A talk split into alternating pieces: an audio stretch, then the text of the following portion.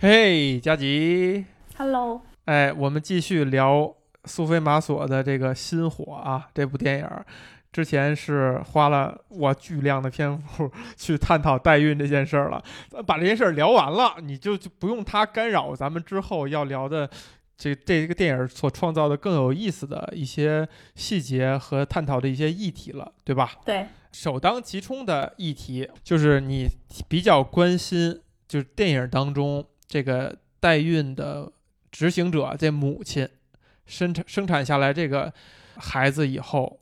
她在之后相当长的时间之内都是去寻找这个孩子和呃这个英国贵族的这个过程。嗯首先，这个情节或者说这个信息、这个文本，呃，你会怎样去理解？呃，我是觉得就是这个这个，嗯，就人的感情吧，就是时间的长短，就是他们相处的时间特别短，其实就三个晚上的时间，但是带给他的这个冲击和感受，呃，那三个晚上的那种就是呃。气氛那种温度，那个火，就是这个剧里头多次出现的这个火光的这个，算是一种，它其实也是一种实际的火光，那也是一种意象。嗯，就是在他心里，可能这七年都是一直围绕在他心里的。但是我觉得绝对是有一个母亲对他这个女儿的这种牵绊，所以他女儿每一年的生日的时候，他都在这一天给他女儿写一封信啊，然后准备一个礼物呀，说你今年，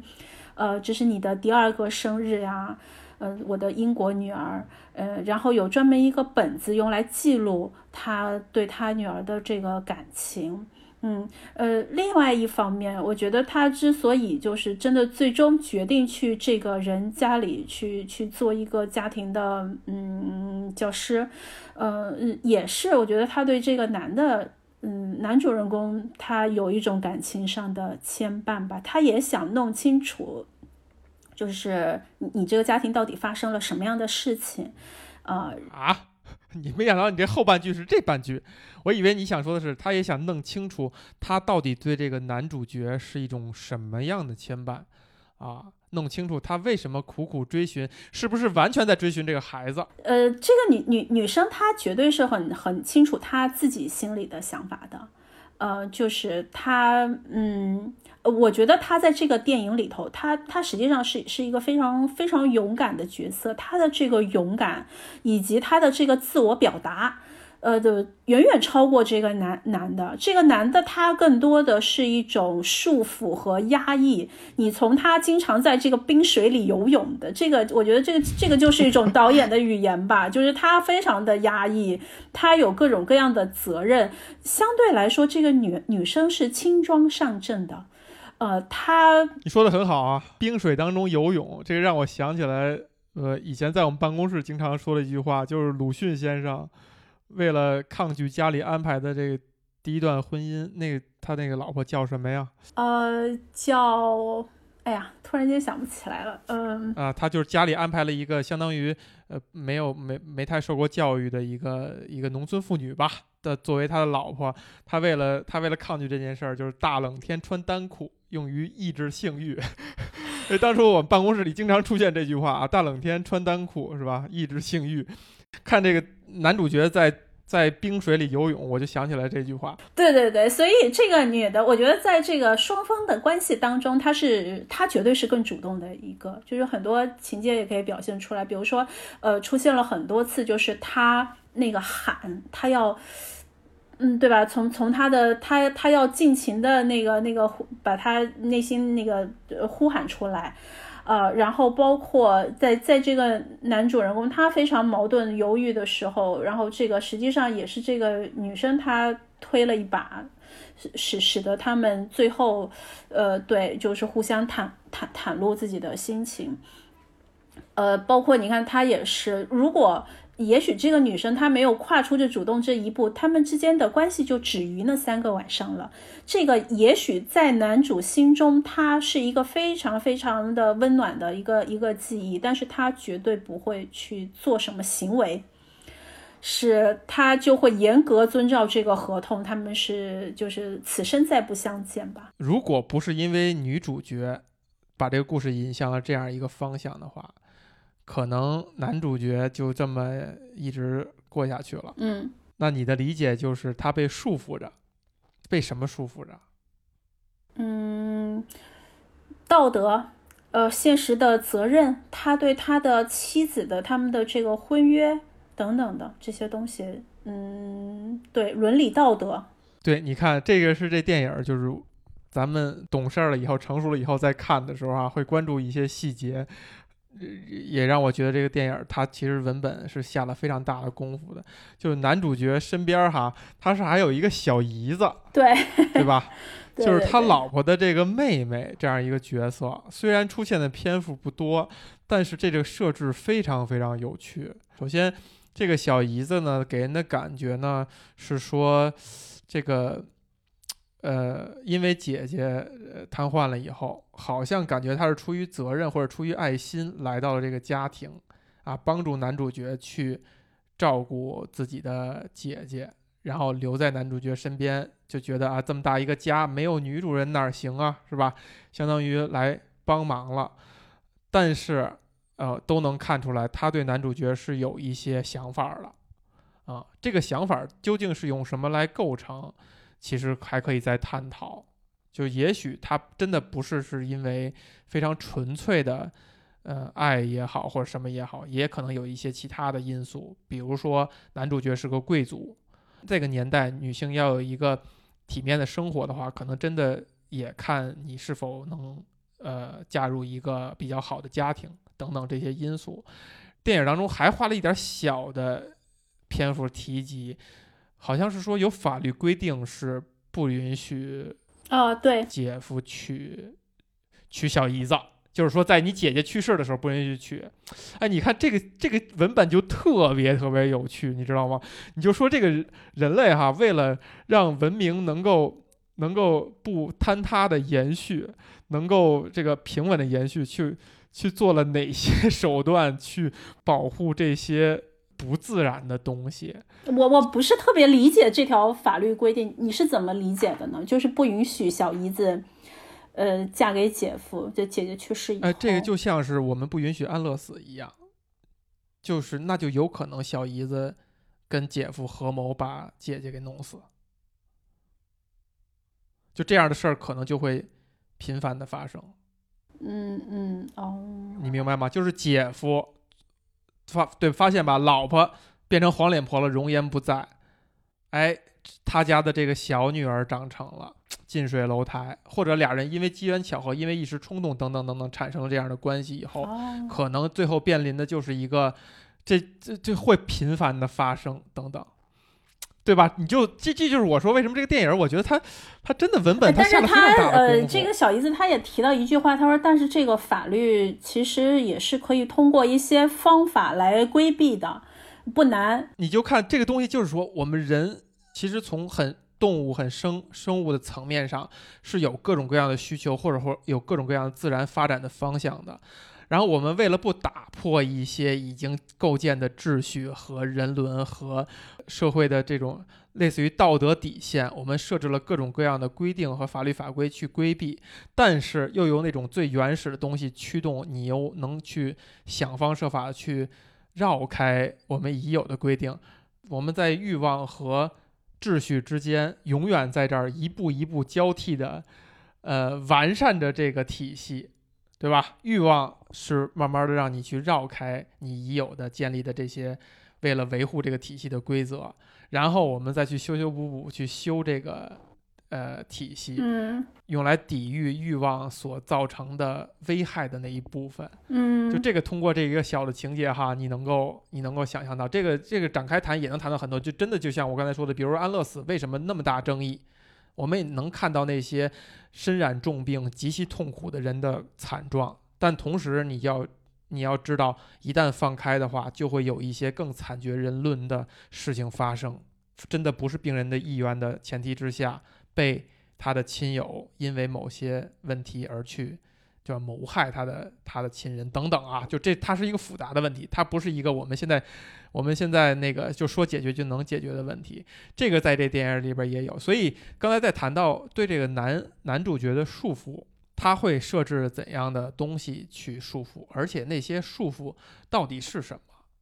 你说继承规则是不是一种束缚呢？就继承继承法等等等等。比如说，如果继承法律是允许男主角想把他的财产继承给谁就继承给谁的话，在看这电影的时候，有有有想到一个就是设定，就是为什么他们要。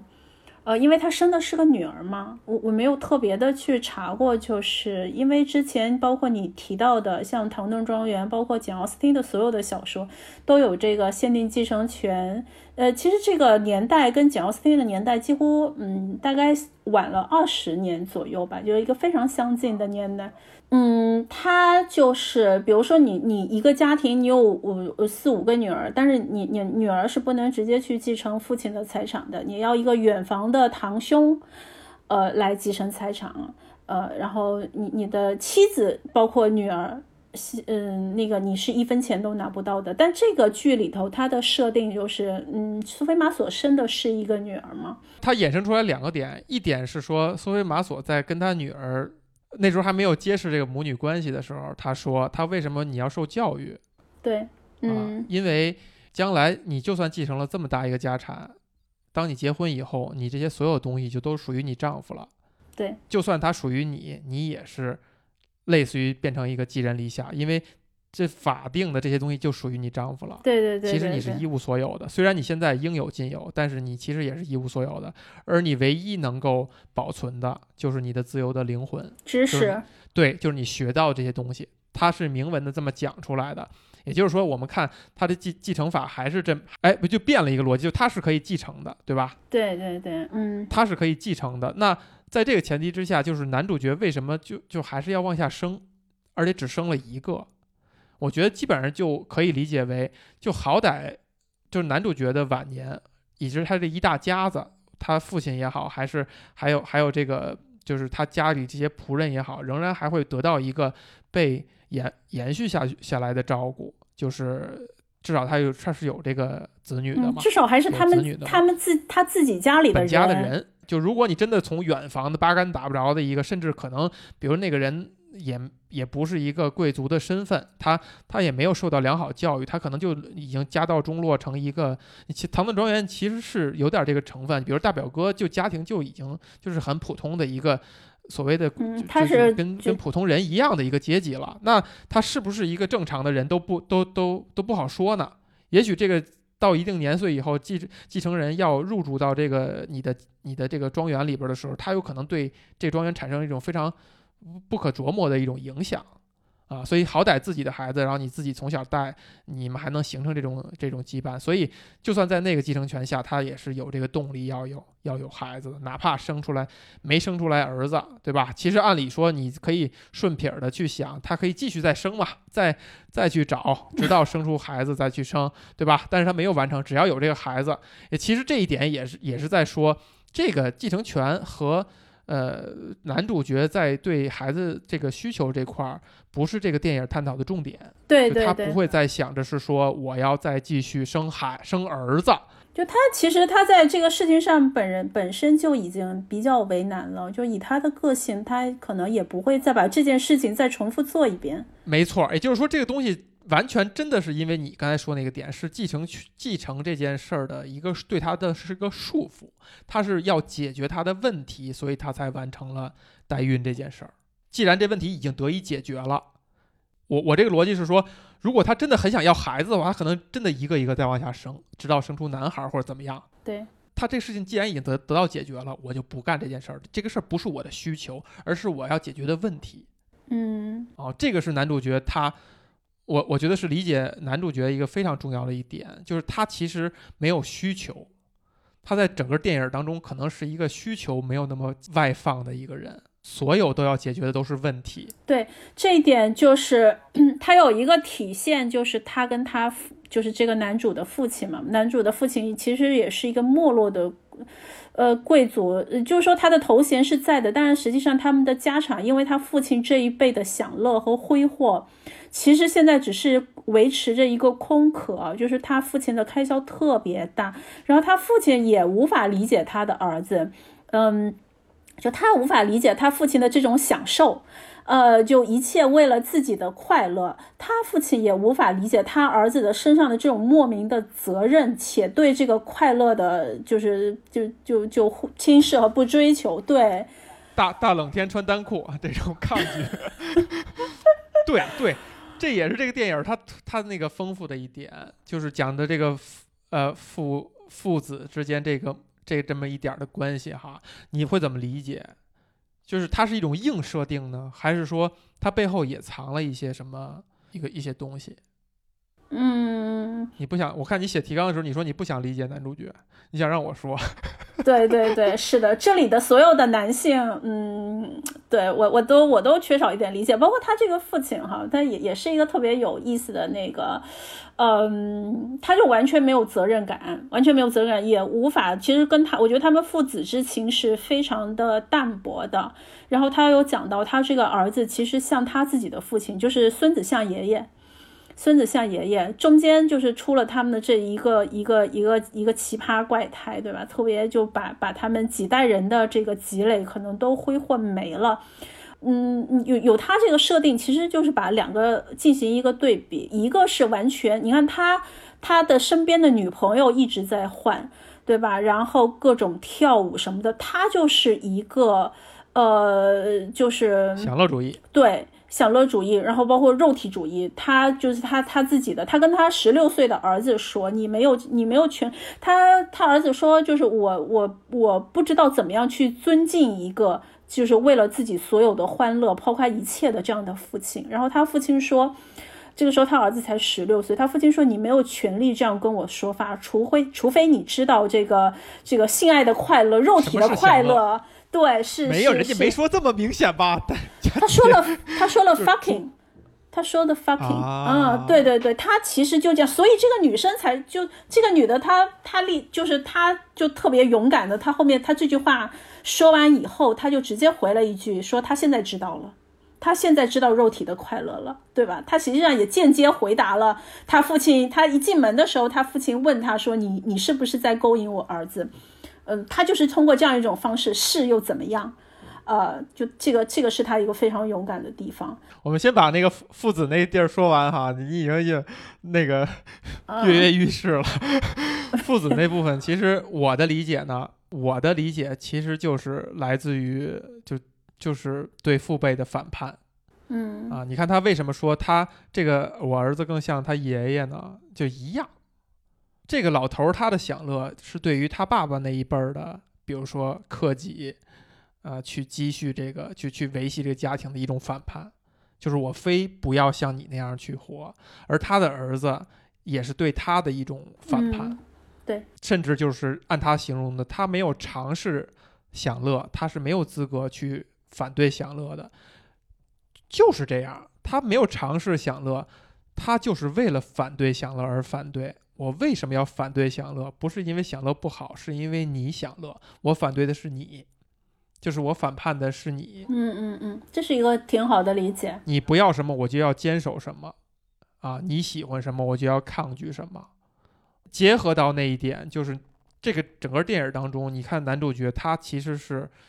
他在各个方面都是相对被动的。相对没有欲望的，甚至是控制自己欲望的。他唯一做了一件主动的事情，就是他最后做的那件事情。那个是他在整部电影当中对他做的一个，就是前面你看他好像为了这个为了那个，实际上他对他妻子做的事情，这件事情是他终于自私了一次。就是他最后通过就打开窗户，把这个温度调低的方式，把那个火给熄掉。妻子。哎，让植物人的妻子离世，对吧？对对，这样一个手段去做了这样一个改变。对，这就是我我刚才的理解。我觉我总觉得他终于在在一件事情上，他他勇敢了一次，因为之前都是那个女生。出发点是什么？他的出发点，你是说他是为了跟为为了跟女主角结合？对，当然有非常现实。你看他之前，他他有一段铺设嘛，就是其实他们这个他要被迫卖掉房子。他被迫卖套房子，他已经很多清算的人已经已经已经驻扎到他们家里来了。然后他这个时候，你看他这一一大家子，他卖掉了这个庄园以后，他们肯定是找一个嗯，比如说更小一点的房子，对对对，他们他们不可能享受得起。那个仆人了。对对对对对，所以这个时候你想想看他，嗯、就负担其实也挺重，然后他还得带着他的这个植物人的妻子，然后嗯、对对对他现在是有一个专人天天守在他妻子的床前，呃，所以他你看他已经瘫痪了十几年，但是他还是清清楚楚的，就是嗯被照顾的非常好。但他接下来他有没有继续有这个物质条件、经济实力再去像这样照顾他的妻子？他妻子还会不会这么体面？虽然说已经没有意识了，但还能不能这么体面的在他家里继续的待下去？这个。嗯，就很难讲了。所以我觉得，出于各种各样综合的考虑，他为了跟这个女的在一起也好，他觉得他妻子已经受够了苦也好，或者说他觉得他应该把他这个妻对他妻子的这个执念放下来也好，其实他已经活得没有什么意义，所有人都知道，包括他妻子的妹妹。没有任何意义。仆人，大家都已经知道你活，他活着已经没有，他完全就是一种道德，你知道吗？就是因为大家那个这个肯定别人的眼光，你我我他绝对，你看他一开始我绝对不会去，这个实际上是他杀害了，我们可以用这个词，就他杀害了他的妻子，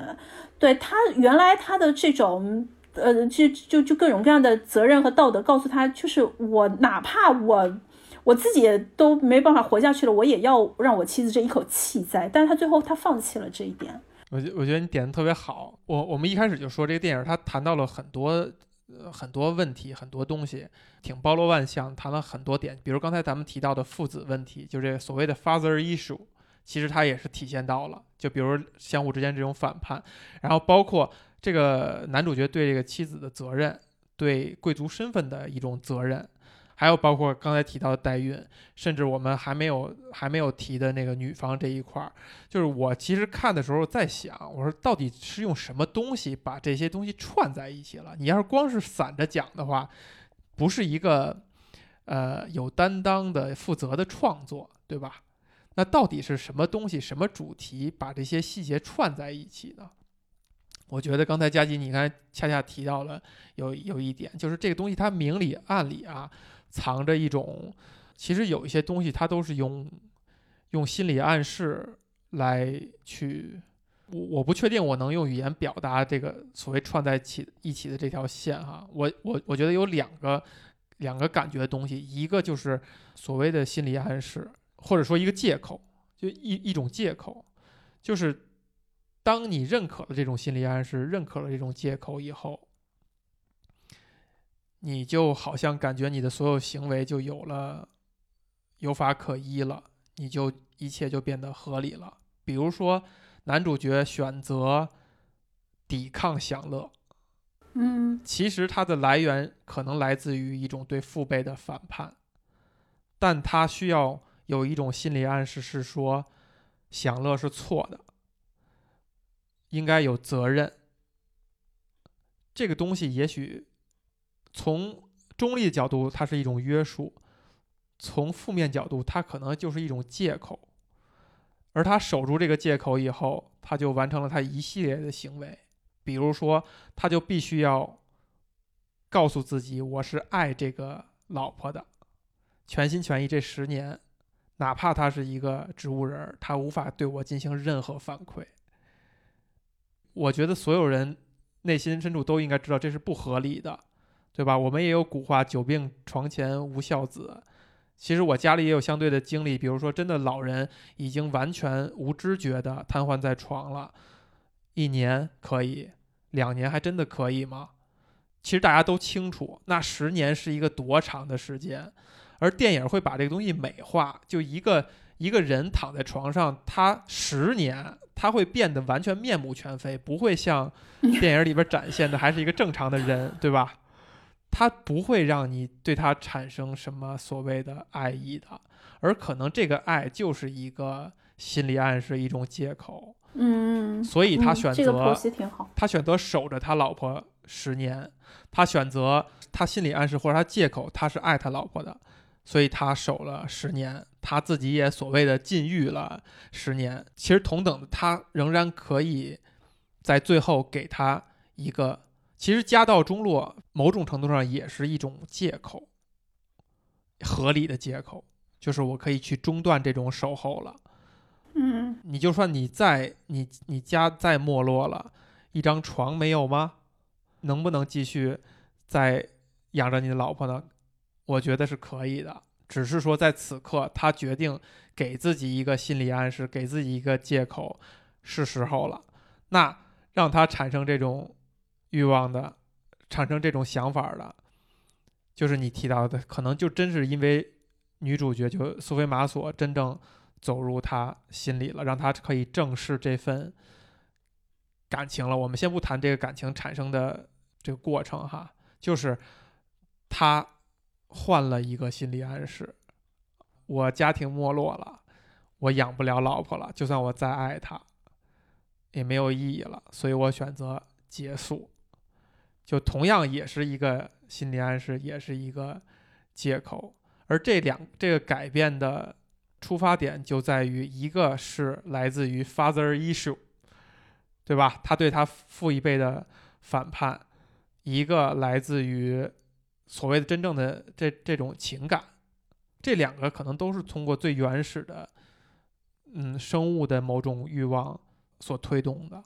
因为你在生物界，那就是所有的最后都是壮年的生物要要毁掉父一辈的生物，才能够继承这个领地，才能够继承父一辈的所有东西。就是每一代的老猴王、什么老狮王，都是被下一代的壮年，甚至可能是自己的孩子嗯取代，取代和赶走的，然后最后他们就流落在外界，然后就自然的就终老等等，就这些东西是最原始的东西，而围绕着这些最原始，呃，包括刚才说的是产生，就是他与女主角产生这种情感，可能真的是来自于最原始的性，那产生的这些东西，围绕着这些点，其他的反而是那些心理暗示和借口。那其实我们可以再推一步理解，爱也是一种选择性的心理暗示，就它可能不是一个，它不是一个存在，它不是一个客观存在，它是一种主观的暗示。我们可以去理解，比如说女主角最后她台词儿里边说的是说，我最后甚至女儿这部分都不是我最主要的来去寻找，花七年时间去寻找你们俩的最大的动力，甚至就是我的 desire，我的我的欲望驱使着我去寻找你们父女俩。他甚至多少有点那个意思是说，我心目当中那个欲望那一团那一团火，是反而是我做这个事儿这么这么锲而不舍的去找寻的那个最原始的那个动力。那可能就是在性的过程当中那种非常愉悦的感觉，是他最原始的那个那个动力。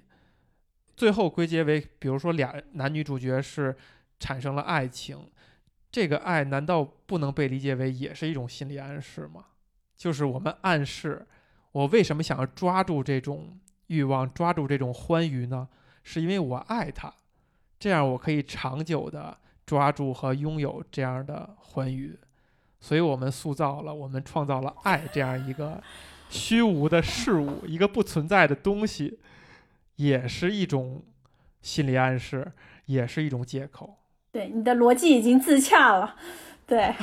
一切被你解解这个解释的无比虚无。就我就我我必须要找一个理由去把整个电影他讲的方方面面把它串起来，就包括小姨子对姐夫，有可能他的最原始的动力就是我羡慕我姐姐拥有一个好的生活，一个家庭，嗯一个富足的一个贵族的生活。我希望也得到这种快乐。我并不是真正爱我姐夫这个男人，但是我心里暗示，我想要获得这个东西，也许是我源自于我爱上了我姐夫。你们没有任何接触，你说你这个爱从何而来呢？这个爱是不是太苍白了？嗯，但是他这个小姨子跟他的姐夫是十年的相处呀，这个嗯，完全有可能是一方有意，一方无又是另外一个。谎言，这又是另外一个谎言。你不觉得相处时间越长，相互之间越会是憎恨吗？是是吗？或者说会有会有增加。你不能把你自己的这个所有的都带带入到别人 别人的感情当中去。哎，你你你你想一想，这个问题就是它是一个它是一个丑陋的真相啊！你可以想一想，真的有哪些人相处的时候是越来越去融洽，互相之间不会有任何的冲突和争吵。嗯，或许是因为他从来没有得到过这个感情，就是他的这个小姨子是是从来没有得，对对对，嗯，就可能所以所以这个他越得不到的，他越想去要追求，而且他的姐夫对他的姐姐表现出来的这个深情也好吧，就责任也好，或者像你刚才所说的那些东西也好，这个其实是一个蛮。蛮蛮让人羡慕的东西。你看他，他对他的这个植物人妻子无话不说，哪怕他已经其实是听不懂的什么东西了，他就像他一个树洞一样，对吧？就就什么东西，包括他的这段代孕的经历，他其实也都在床头跟他的妻子就说，就是我们现代人就是像他小姨子那样，被电视当中一直在播放的各种各样的爱情故事。对，童话寓言所教育着，所所潜移默化的影响着，你就觉得好像啊，我会感动于这些东西，然后那是一个值得追寻的、值得羡慕的。所以你觉得这种感情是可以被被植入的，就是呃，包括这种爱情，然后这个就其其实你你在电影当中文本你就对比那十年的守候，跟那三晚的欢愉。相比不值一提，嗯，他反而耽误了他小姨子这十年的光阴。你你被爱情故事你美好吧？好，你你相信其中吧。最后的结果就是，当你姐姐终于去世了，你意识到哦，我可以取而代之了。然后他跪在他姐夫身边身旁亲吻他的手，突然间意识到他姐夫是想抽开手的时候，他才真正明白这一切。就那些是假的，他得不到。但其实苏菲玛索只是因为有那三晚被渲染美化过的美好的性爱经历，就能够取代长久以来他小姨子帮他姐夫照顾家庭等等等等所有的这些我们看似能够被感化的这些这些。或许另外一个词叫女主光环吧。对，我，你你是必须要认定这东西是一玛丽苏是吗？就是你你这文本人家都写的这么，咱们都已经说了，人家写的这么精巧了，就只讲一玛丽苏的故事，你不觉得也太唐突佳人了吗？对不对？他肯定是有高级的东西在里边的。呃，他这个有有一点，他这个整个剧情，嗯，也有一点点像那个，嗯，嗯嗯，或者说这个大的设定，呃，有一点点像那个《简爱》。啊，也是有一个老婆，但是实际上已经已经没有办法这个履行妻子的这个这个责任。但她那个还是一个疯女人，对对对对对，对吧？然后也是一个女家庭教师，负面影响，对吧？不像这个还没法说话，不能行动啊。等等对对对，罗切斯特，对对对，爱德华罗切斯特，嗯，在在在整个情节，嗯嗯，继续继续说你的这个，对，然后你再看。苏菲玛索就是女主角对于男主角的情感，女主角是被当做是呃创作者的代入，或者她的嘴，她相当她相当于她要扮演清醒的那个人，对吧？她是最后是更正视自己的欲望，就其实她知道她所有这些感情的出发点来自于那三晚，因为铭文上表现就是第一晚她是为了完成工作完全抗拒。对吧？第二晚是已经欲拒还迎，已经被征服，有点被征服。第三晚完全享受其中，就是他这一步一步的，就是他正视这个过程。然后包括他在窗后偷窥，不不能说偷窥哈，远观男主角在在冰天雪地裸泳。呃，也有一些细节，比如说他就是用手抚摸自己的脖子呀之类的，就表现他其实是有生理上的情欲，哎，有生理上的刺激等等，就都是外化的去表现。他是清楚他们产生这种羁绊的根基的，这个根基就在于性。嗯，我觉得这是这个是很明显的点出这个题来，就男女之间，就他至少他们俩之间产生这个感情的根基就是性，其他的都是在阻碍这件事情的。当你有了这个牵绊以后，你看待所有其他信息的时候，你的角度和你的心理暗示就不一样了。你没有这个根基的时候，你怎么看它怎么都怎么烦。当你有了这根基以后，它什么都变得。就可以被欣赏，可以是好的了。没完，有一个点是没串进来的，就比如说女主角跟小闺女这个小女儿之间，嗯，讲的这部分是不是也能够被这条线串起来呢？可以吗？你觉得呢？这个，嗯，这就是提到我，我刚才就我在想，他为什么是一个女儿而不是儿子的设定。就是，当然，他完全可以把这个孩子变成一个，因为这是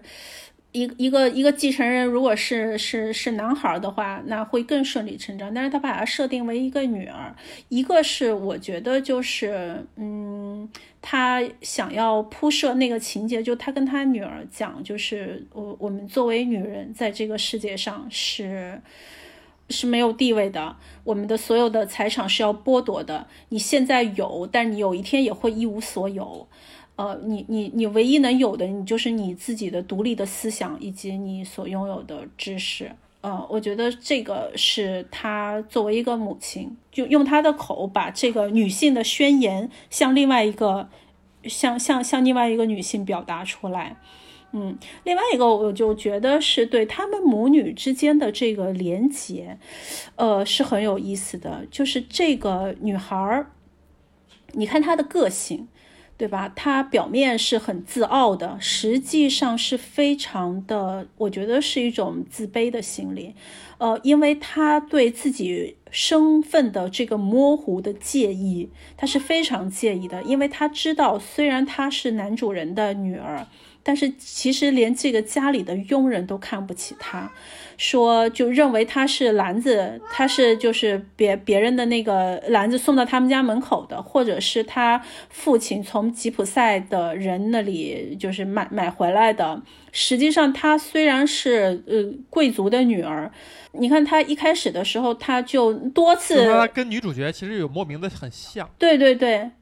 他多次的跟他的这个生母就用用那个侮辱性的话，这个这个女生也是满口脏话，对吧？说你是 servant，你是下人，你是卑贱的。嗯，他为什么这么强调？就是因为他特别介意他自己的这个身份，他的这个不明的身份。嗯，他表面上就是很高傲。但实际上，他是缩在一个亭子里头，他所有的内心都在这个湖心，就是他他真正的自我是在湖心亭里头，外面的他只是他自己包裹起来的一层一一一层外壳而已。直到他这个母亲慢慢的把这个笋慢慢的剥离，露出里头的他的那个他他他女儿的真心，他非常理解他女儿。为什么会变成这个样子？当然，一个是他父亲的溺爱，对吧？他父亲因为对这个女儿的亏欠，所以就要什么给什么，导致他目空无人。或者说，这个小女孩她的所谓的行为啊，其实有一个程度上，也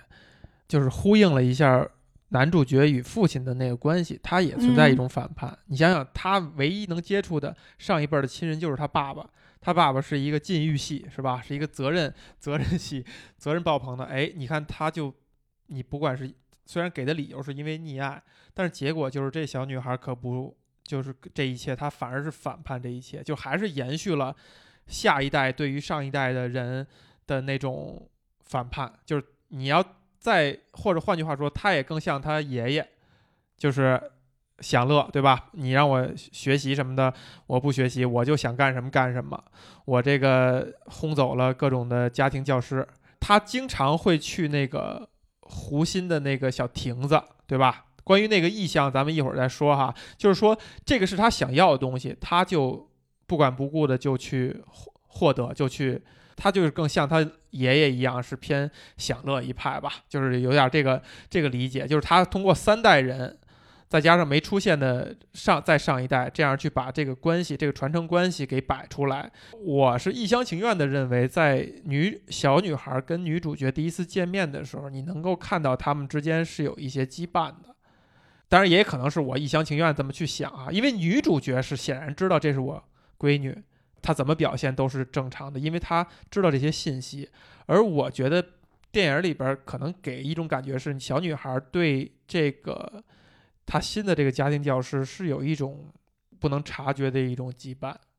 或许就是这个这个女性确实跟她同时代的，就跟他。之之前的几几任做了很短的时间，但始终没有继续下去的家庭教师之间的不同吧？我觉得这个不同还是蛮明显的。从她的，她一开口就不一样，对吧？就就就这个这这个女性，她的那种那种坚定和自信。我认为她讲的一点就是有多少有那么一点点母子连心。这个连母子连心有一点点是玄学层面的，就是我们在上一集谈到的，你十个月怀他。你们之间这个交流早就形成了，这个交流可能就是比如声音的熟悉也好，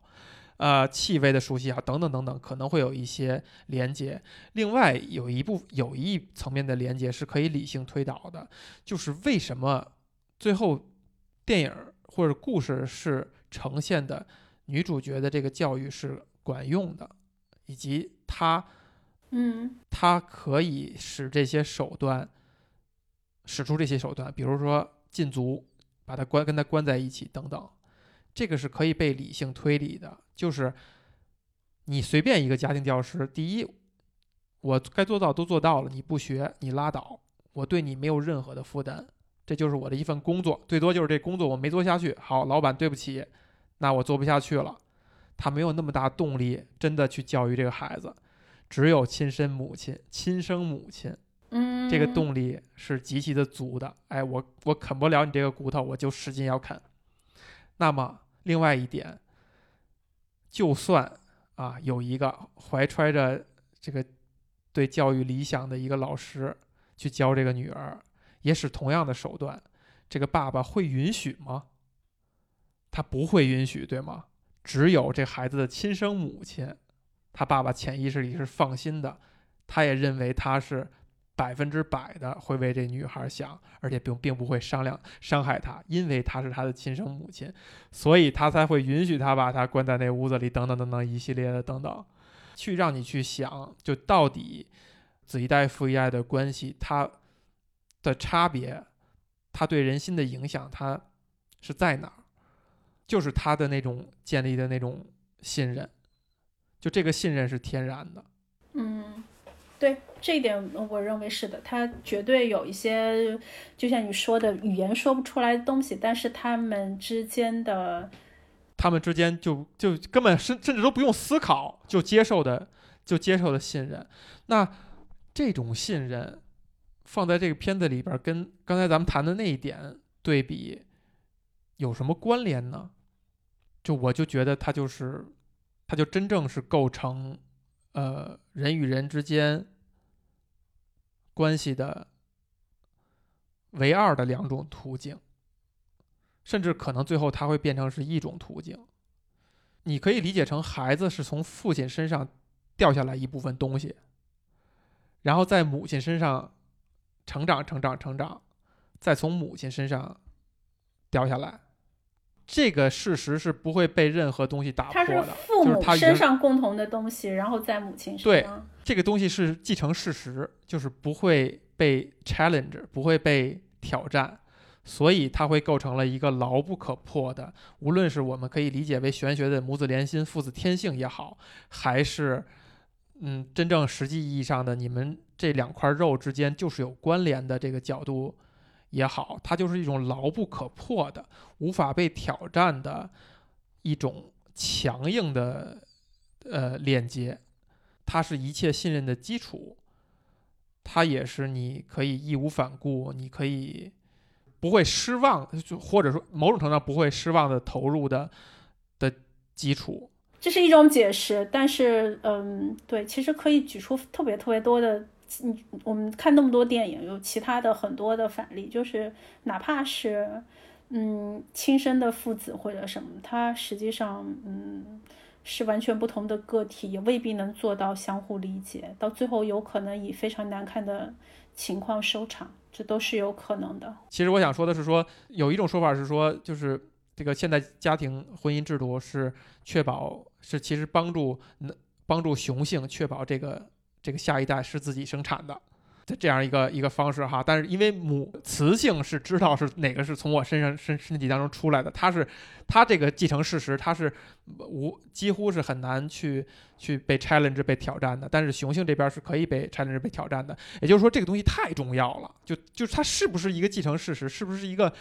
是客观事实太重要了。那所以另一层面就是真的一个性关系，它是这个事实的一个基石。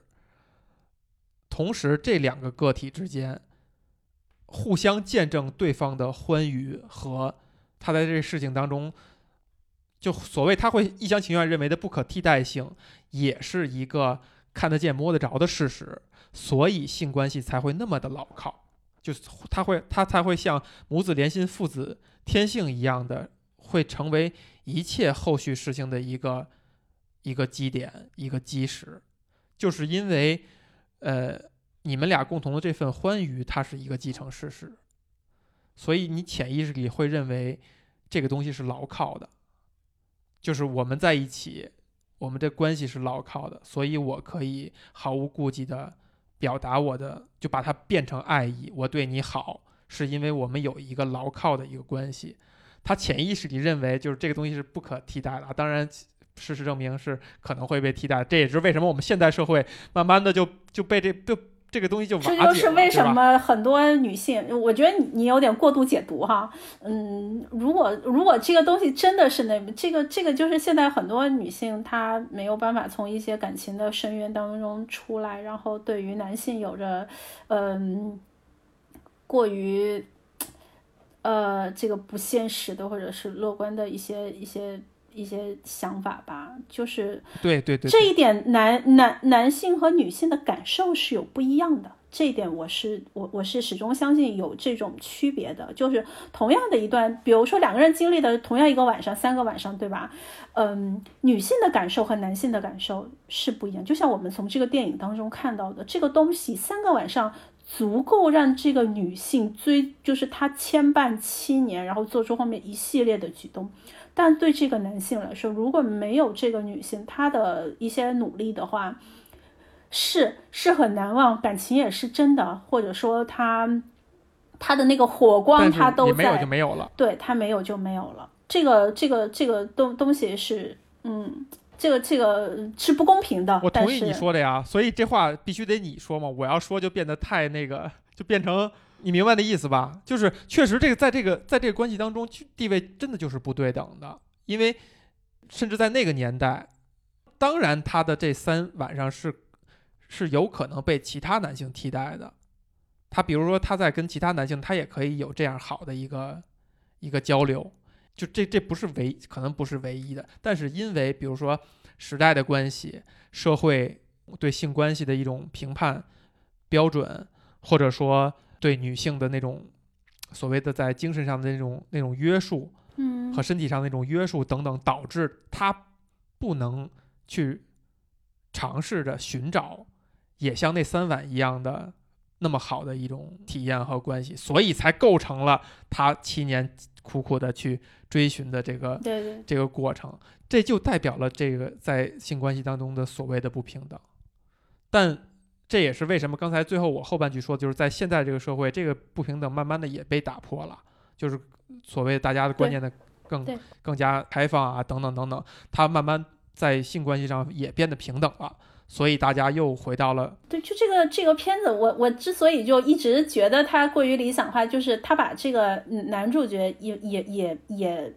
也有点就是塑造成一个，你看他不仅对他妻子非常忠心，其实他在十年当中，除了他这个小姨子以外，他完全是就像他父亲说，他父亲身边的女伴一个又接一个的换，然后他说我的儿子是个怪胎嘛，他守着他这，他有机会，他有很多的这个这个可能去接触其他的女性，呃，甚至动心或者是哪怕是一夜情也好哈，但是但是他没有，但对他他他他他没有这样去做。说。对，如果他像他爸爸一样的话，这个故事也就没法儿再这么发生下去了。这不就是所有言情小说的这个套路吗？就这个总裁再怎么霸道，但我但但我不能承认是，我不能承认是那个是玛丽苏或者霸总的这个套路哈。我觉得，我觉得我要把它理解为就是一种心理暗示，就是他的选择。我选择做一个专情的人，做一个还爱着我这个植物人老婆，并且因为这一个心理暗示，在行为上也做到了我不去背叛他。你你觉得这种心理暗示，假设它真的，你觉得它是一种应该要被扬弃的东西，还是我觉得完全不是的，我觉得全都是具体问题具体分析，而且人不是傻子，他这种心理暗示给他也是会带来好处的。就我们就就这个案例来而言，男主角觉得自己是一个不像父亲一样享乐的人，是会给他自己有莫大的心理满足的。他觉得他十年能够守候着一个他决定暗示自己还在爱的一个女人，这个东西，无论是说成就感还是什么，是会给他内心有莫大的心理满足的。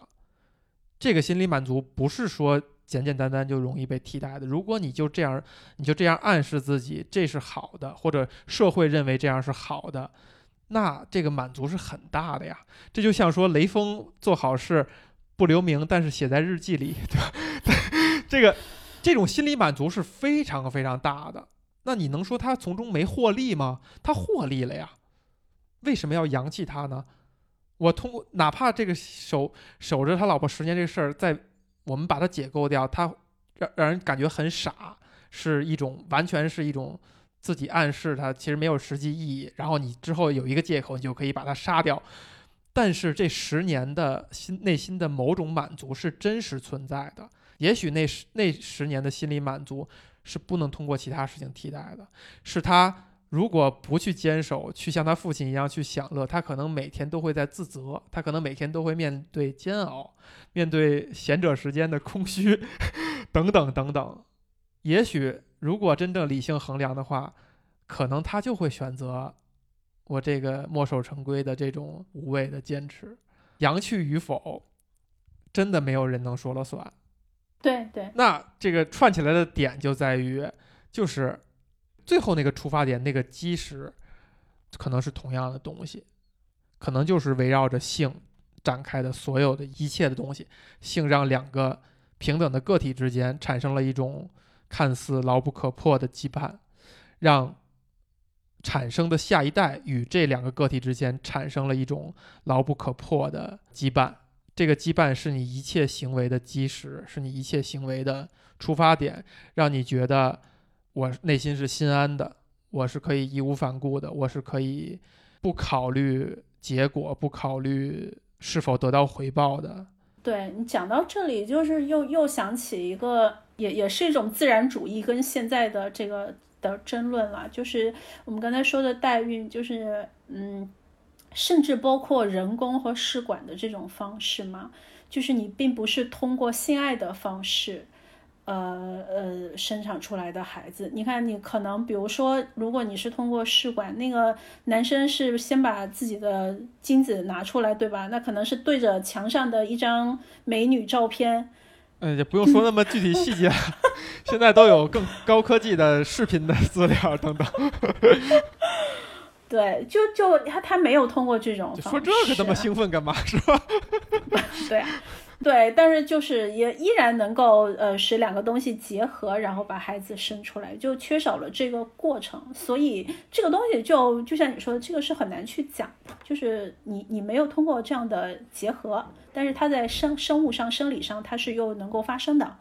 呃，那这样生出来的孩子和和通过技术的科学的方式生出来的孩子，那那呃，他们他们之间或者说这个嗯两代之间的感情，嗯，会会有什么样的不同吗？问的特别好，这一下我就把我刚才没想到、没想明白的一点也给想明白了。可能性的本质就是精子与卵子的结合，然后大自然为了让这个东西自然而然发生。会让两个个体给他一点奖赏，就是他会很很快乐、很欢愉，这样大家才有干这个事儿的动力。性才能发生。所以这两个事儿可以剥离来看的。欢愉是大自然造或者说造物主或者设计这整个系统的人创造的激励这件事儿的一个手段，用快乐、用欢愉来激励这件事儿的手段哈。本质上性的本质可能是那个是精子卵子的结合，那它就也象征着刚才我们说的母子连心、父子天性，就是你们俩不见面，你们仍然有这个连接，但是你们构成的怀孕。这整个这个过程，以及陪伴他幼体成长的这个过程，产生那种软性的东西，就类似于那个欢愉，它是激励你完成这件事儿、完成这种手段和奖励机制的那个东西，就是也仍然是一个外在的一种奖励机制和真正这个本质，就还是性，性的本质可能就是一个精子卵子的结合，一直到产生下一代。那两方都会有那种情感层面、情愫层面，或者真正从比如说多巴胺分泌、催产素分泌的这种层面的那种激励。这也就是像这个电影它的那个名字，就是心火。嗯，我已经忘了它具体的词怎么描述的了。就是火焰这事儿是一个客观存在的事实，但是当火灭了以后，产生那个余温，那个让人对，就产生变化那个东西。反而是长久的停在人心里的，就电影当中，我忘了他原词儿是说，是说什么？对对对，着火的时候是时间静止，还是火灭的时候时间静止？我忘了。我我听他那意思好像是就是火火火灭的时候，但是火灭的时候那个余温，对，它就整你的时间静止，而且你在这段静止的时间内，你可以做你所有你想做的事情，你你你你你要做的事情。但当这个火光重新亮起的时候，然后这些东西又。不复存在，你也，你也不记得任何东西了。哎，你看，你看，你也通了哈。你看，火是客观存在的，就是那个，就是性，就是精子卵子结合那一点。但是火光、光亮、温度，就是那个欢愉，就是那个母子连心、父子天性当中情感层面的那种羁绊，就是这个东西。而这个东西是会影响很多事情的。在电影当中，就是他们说这么大个屋子，我们还是要靠在火炉旁，对吧？因为那么冷。女主角脑海中一直萦绕着、忘不了的，就是那三晚，他们是在火光下，对，构成了整个意象。比如火光下造成的光线啊，等等，会让会让这个气氛更加好，等等等等等等，也是因为火光和温度而造成的，渲染了这个体验。对吧？你相信在冰冷的环境下，可能体验也没也没有那么好。等等，就是这个这个火的这个东西，就是那欢愉本身和那个母子父子之间的羁绊和情感本身。这种羁绊包含了那种剪不乱理还乱的关系，以及反叛也是这种羁绊的当中的一部分。哎，你看就串起来了吧？对吧？火的温度太高了，也会让人不舒服，对不对？就像反叛。但它本质上还是因为有温度本身，对吧？光太亮了也会让人不适，但是它也是本质上也还是这个光亮本身造成的。可以很好，我觉得挺好的，就是你你的这个解读就非常的小绿。那么我看到哈，这个佳吉在这个给我的这寥寥呃几十字的提纲当中。最后提到了湖中岛这个事情，这个意象。嗯，我刚才也提过了一些。对对对，这个实际上，呃，因为在这个里电影里头，他的这个女儿，她的嗯嗯妈妈有一次在对话的时候就问她的，就是当然还是家庭教师的角色哈，呃，问她这个女儿说，那，嗯，你。他女儿知道说那个躺在病床上的那个并不是我生母。他说：“那那你你你你你知道你生母是谁吗？”他说：“我知道呀，我天天都跟他在一起。”嗯，他实际上就我我觉得他他那个是一个很。他其实代表了一种很很封闭的、隔离的、隔绝的，就是他的这个女儿的一个心理的状态。然后他每一天，他到这个湖上唯一的工具就是一艘这个这个嗯用桨划的小船嘛。呃，实际上我觉得他母亲就是这个船的一个角色，他的女儿是要靠他来渡的，是要靠他来把这个桥搭起来，哎然后渡过去的。也他女儿就是那个湖中心的那个非常冰冷的，他那个永远都在下雪，永远都是非常寒冷的冷色调的那个小岛，很孤寂。每到这个时候，他那个音乐响起来，也都是非常的这个清冷的这种音乐，其实也代表了他的一种心理状态吧，就是很很孤独，无人理解，不知道自己的母亲是谁，永远都在想念自己的母亲，在猜测自己的母亲。呃，然后终于这个对火光出现了，这个他的这个女他的生母出现了，呃，然后就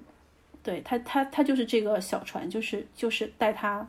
从这个岛回来，回到这个大陆的一个一个工具。你这个解读更浪漫一些啊，嗯。得把这个《冰与火之歌》又重复的这 这个，对我也没想好对这个事情怎么理解，但其实嗯。他可能这个意向，你觉得他做的好吗？其实我我觉得稍微有点刻意，是是有点刻意，对，比如你的那个角度就解释的还是挺浪漫的，我可能就是很就比如比比较冰冷的，觉得那就是一个外化的一个子宫的形象，嗯，对？吧？小女孩总是从情感层面上总是觉得希望有一个妈妈，于是她就每次划船又回到子宫，然后想象妈妈就在这里边儿，就有一个假想的妈妈。然后爸爸呢，这在冬天裸泳，其实你想想，就是也是一个那如果在艺术风格上，我这个叫浪漫，你这个叫后现代。爸爸就像一个人形精子是吧，在湖里边儿，也是也是在这个子宫附近游来游去。然后更更可气的是，最后还来一个这个字面意义上的破冰，对吧？呃，小女孩先完成了破冰这件事情，然后女主角才大胆的进行了整个破冰行动，跟小女孩最后捅破这一层窗户纸，俩人真正算是。你就冰释前嫌是不合适的啊，反正就是破冰了吧，就是所以这些东西呢，呃，欠缺加急的这个这种这种情绪哈，把它浪漫化，然后就这么赤裸裸的 表达出来，确实不太挺好的。我我还真是从来没有这个子宫的这个这个呃想法，包括你你对这个男主像一个人形精子的这个比喻特别好。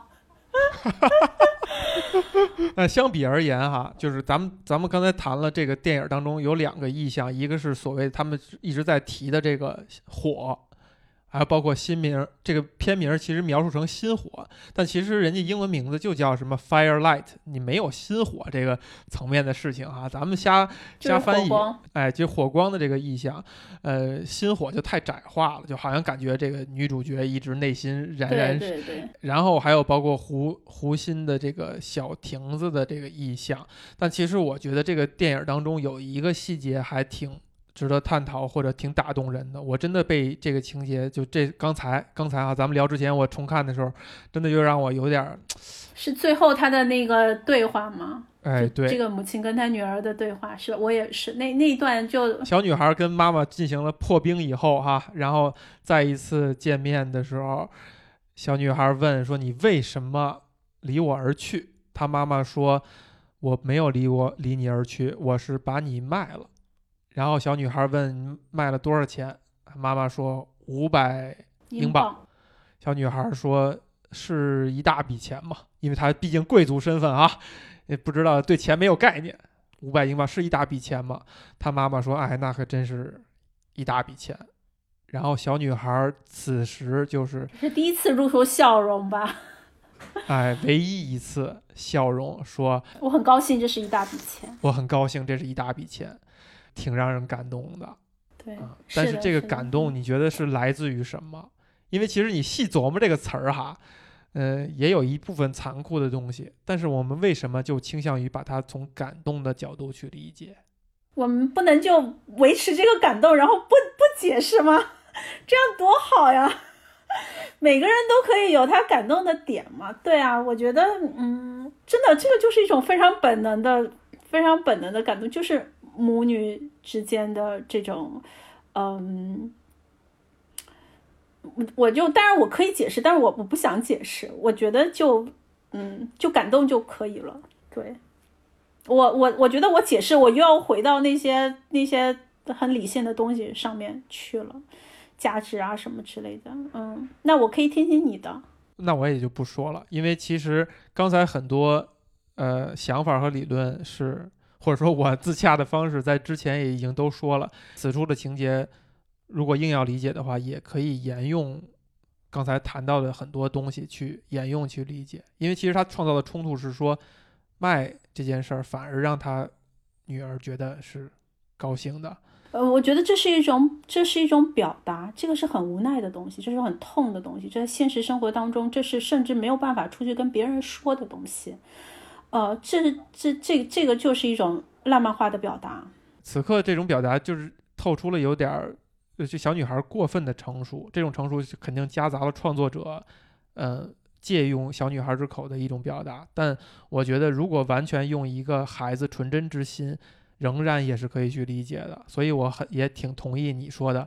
我们也就不用去解释它了。就这个感动，每个人看到此刻的那种感动，都是正确的，都是真实的，也都是人类情感当中最美好的那部分。